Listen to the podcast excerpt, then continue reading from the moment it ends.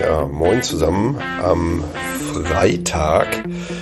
Heute ähm, tatsächlich dann aus dem Hotel aufgenommen und direkt in den Laptop gesprochen. Deswegen ähm, hoffe ich, dass die Tonqualität zumindest halbwegs passt für diesen vertonten Newsletter. Und ähm, ich muss mich entschuldigen, ich habe natürlich beim äh, letzten Freitag den Newsletter nicht vertont. Den musst du also nachlesen, wenn du dazu Lust hast. Da drin geht's um Fehler und Erwartungen. Das äh, hat mich in den letzten Wochen und Monaten etwas beschäftigt. Aber wie gesagt, das war letzte Woche. Heute mache ich mir keine Sorgen.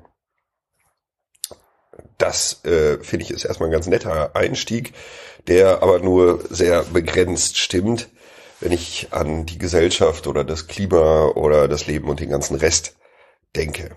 Deswegen muss man es etwas spezifizieren. Ich mache mir keine Sorgen um die Zukunft des Pflege- und des Erziehungssystems in Deutschland. Ja, das ist schon viel spezifischer. Warum mache ich mir da Entschuldigung, keine Sorgen.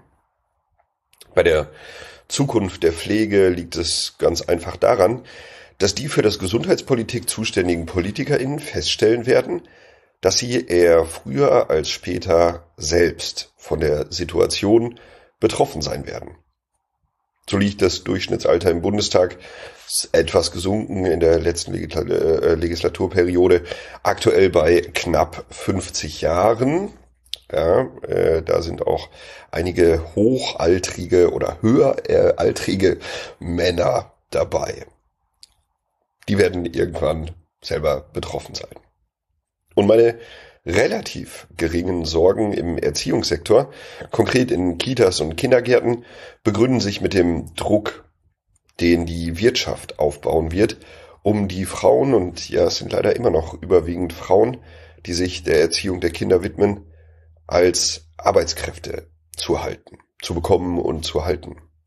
In beiden Sektoren, Pflege wie Erziehung, ist die aktuelle Situation, ja, kann man zusammenfassen, katastrophal. Das kann man überall an verschiedenen Links, die ich im Newsletter verlinkt habe, nachlesen. Für die Kitas im Speziellen familiär sind wir in dem Kontext selber sehr nah dran. Meine Frau arbeitet in einer Kita. Entsprechend hautnah bekommen wir die Situation mit. Und die Berichte von befreundeten Eltern, die dringend auf die Betreuung ihrer Kids angewiesen sind, macht es ebenso deutlich. In der Pflege sieht das Ganze nicht besser aus. Zeitarbeit als aktuell einzige und dann gleichzeitig wahnsinnig teure Option, den Herausforderungen Herr zu werden, kann keine Lösung auf Dauer sein. Die Berichte aus Einrichtungen, deren Kultur durch die Beschäftigung von Zeitarbeitskräften komplett zerstört wurde, nehmen zu. Entsprechend, das ist mir wichtig an der Stelle, geht es mir nicht darum, die Bemühungen um eine Verbesserung der Situation in diesen Bereichen Pflege und Erziehung irgendwie zurückzufahren. Da müssen wir auf jeden Fall dranbleiben. Das wird auch, so meine Hoffnung, durch die beiden oben genannten Gründe, eben Wirtschaft und die eigene Betroffenheit der PolitikerInnen, nicht passieren. Ich mache mir aber Sorgen um den Kern sozialer Arbeit. Damit meine ich, dass soziale Arbeit viel mehr ist als Kitas, Kinder, äh, Kitas, Kindergärten und die Pflege. Soziale Arbeit hat unter anderem den Anspruch, die Stärkung der Autonomie und Selbstbestimmung von Menschen zu fördern. So heißt es in der Definition der sozialen Arbeit. Klingt wie ein ziemlich großer Anspruch, der sich aber reduziert wenn man sich darauf fokussiert, Autonomie und Selbstbestimmung von Menschen zu fördern, denen dies aus eigener Kraft nicht gelingt. Da reden wir von Menschen in der Obdachlosigkeit, von Menschen mit Behinderung, von Menschen mit Suchterkrankungen, von Menschen, die straffällig geworden sind und so weiter und so weiter. Kurz, wir reden von Menschen, die immer noch am Rand der Gesellschaft stehen.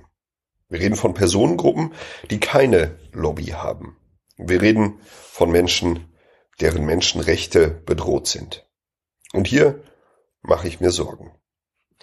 Denn die meisten dieser Arbeitsfelder sozialer Arbeit stehen nicht im Fokus gesellschaftlicher Aufmerksamkeit.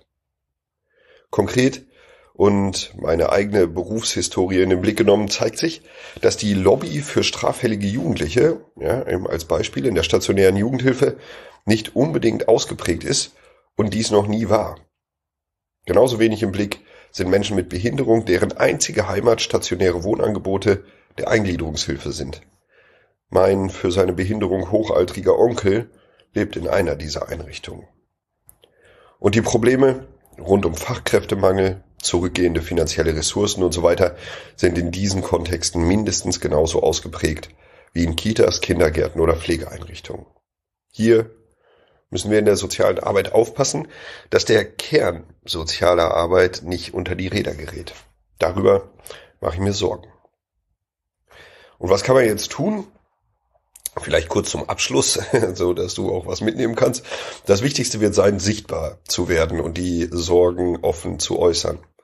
In der letzten Woche durfte ich VerbandsvertreterInnen der Eingliederungshilfe in einem Workshop begleiten, deren Aufgabe es ist, Lobbyarbeit für ihre Zielgruppe zu leisten. Und jetzt ganz aktuell bin ich gerade selber in Köln ähm, bei einem äh, zur Moderation von einem Barcamp, wo es eben auch um die Gemeindepsychiatrie oder die Sozialpsychiatrie geht.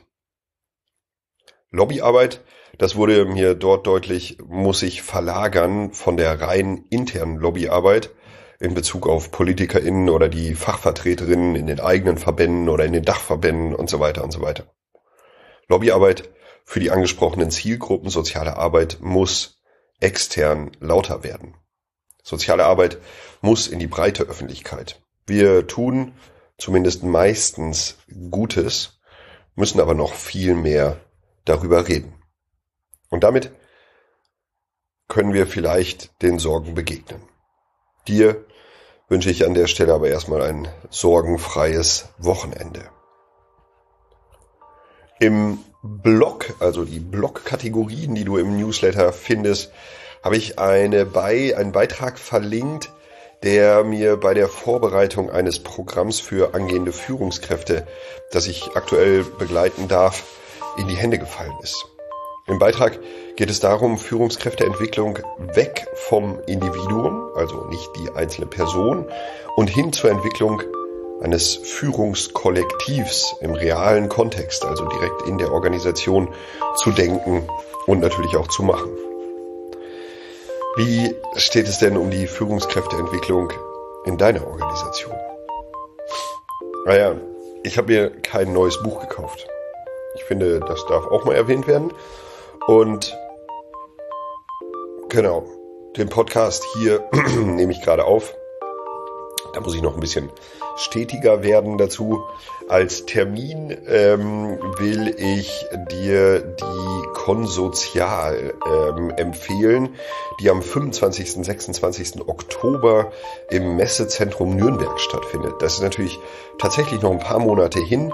Letztes Jahr war ich angemeldet und hatte die Tickets schon gebucht und dann hat äh, irgend so ein Virus äh, zugeschlagen. Das hoffe ich dieses Jahr zu verhindern und entsprechend dabei sein zu können. Vielleicht sehen wir uns ja. Den Link zur Anmeldung gibt es natürlich auch im Newsletter. Soweit an dieser Stelle. Wie gesagt, dir ein sorgenfreies Wochenende. Ich werde jetzt aufbrechen zum eben erwähnten Barcamp. Bin da sehr gespannt drauf, freue mich sehr auf die Moderation, auf das, was da alles passiert. Und dir eine gute Zeit. Bis dahin. Ciao, ciao.